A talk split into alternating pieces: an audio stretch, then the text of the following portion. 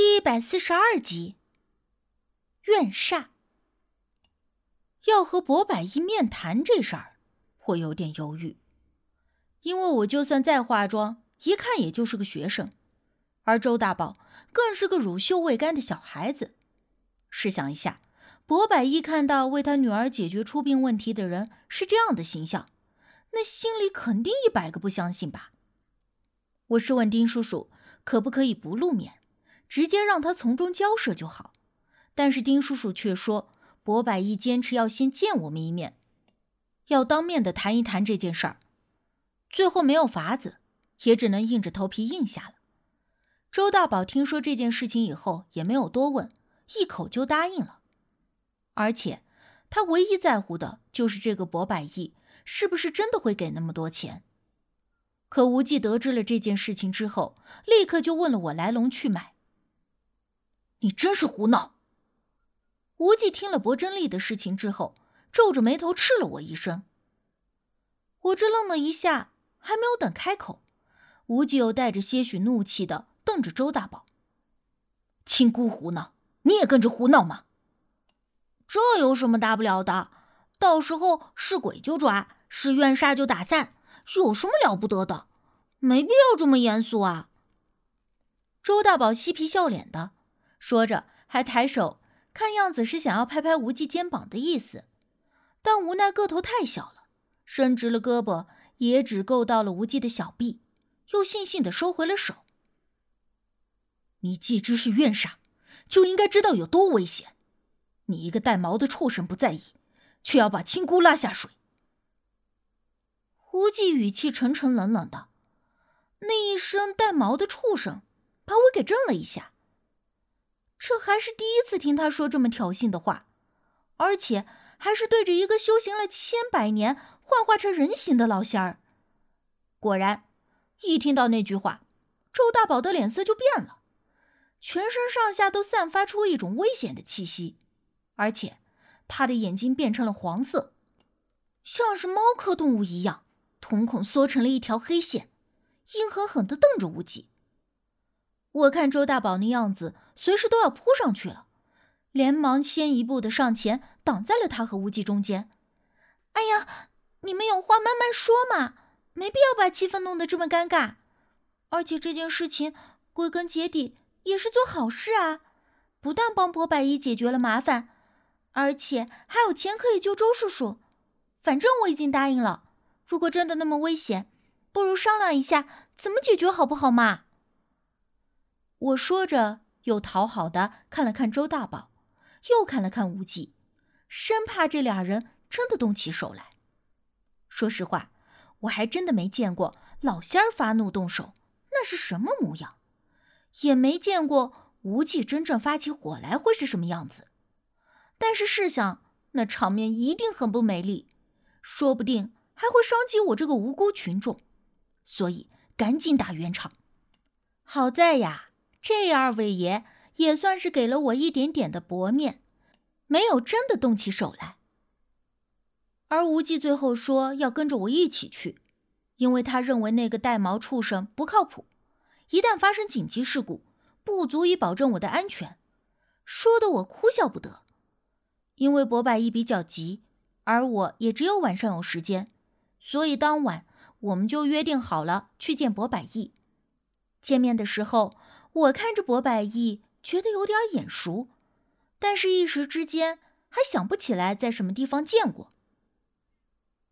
丁叔叔作为中间人，将我们相互介绍了以后，博百亿就看着我问道：“小丫头，我们是不是在什么地方见过面？”不好意思，博先生。我确实也觉得您很面善，可是，一时间我想不起来在什么地方见过您。我如实的回答道。博百万点了点头。嗯，那就是了。你不记得我，但是我记得你。你是住在东坎子村的吧？他这么一问，我立刻就有印象了，也想起来。究竟是在哪里见过他？原来是在大姑的家里。没错，我想起来了。博百一又说道：“那次我遇到了一点难题，听说东坎子村有个大仙儿很灵验，所以就慕名而去。当时就是你在大仙儿跟前辅助的，也是你后来送我出的门，因为你小小年纪就接触这些事情，而且很机灵又很可爱，所以我印象特别深刻。回家以后。”我还和我的妻子说起过你。你叫青姑是不是？薄先生过奖了，我确实叫青姑。难得过了这么久，您还记得我。有了这么一层关系，薄百亿也就没有如我之前所担心的那样，对我们的能力、身份产生怀疑，而且还很信任的把博真丽的事情交给了我们。希望我们能够帮助他妥善处理。只不过看到了周大宝年纪实在太小，博百一担心他会遇到危险，还好心的叮嘱了我们一番。危险的事儿您就别担心了，只要把钱给我们准备好了就行。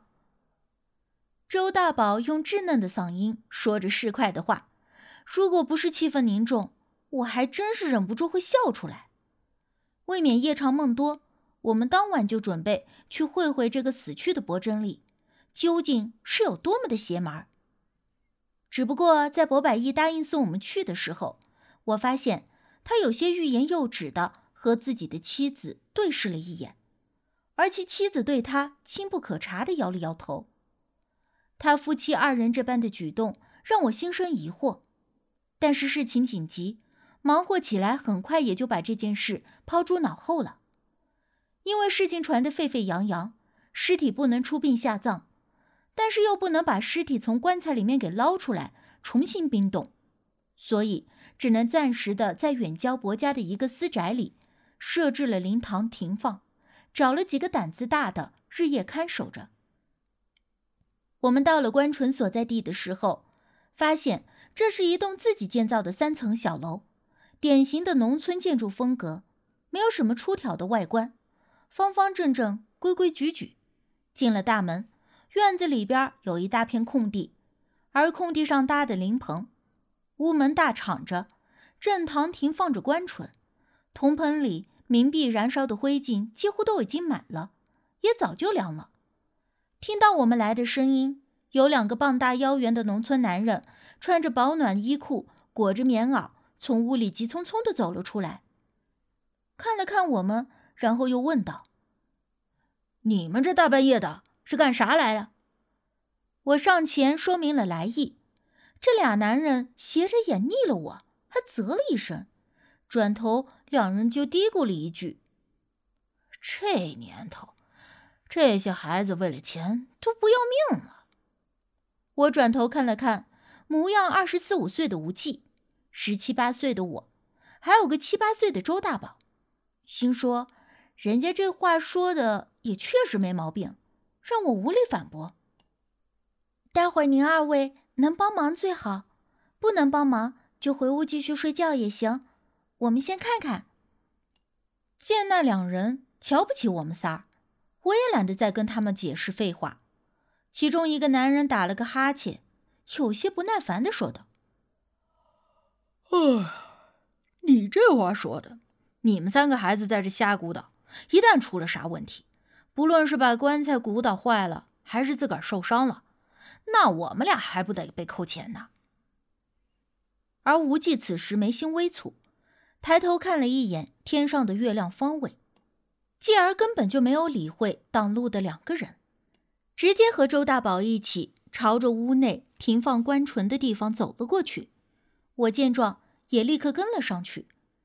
那俩人一边抱怨。一边跟到了门口，但却不肯再往里面走了，却还是不死心的站在了三节台阶下，压低了声音说道：“哎，可别怪我没提醒你们，这地方不是你们这小孩子闹着玩的，一旦真出了什么事儿，你哭都来不及。”我们三个人谁也没有理会他们，而另一个人顿了顿，又接了一句：“我告诉你们，这里可是闹鬼。”现在快到十点了，你们趁着十二点前赶紧走，到时候那东西真出来了，我们可顾不上你。我一听就觉得奇怪了。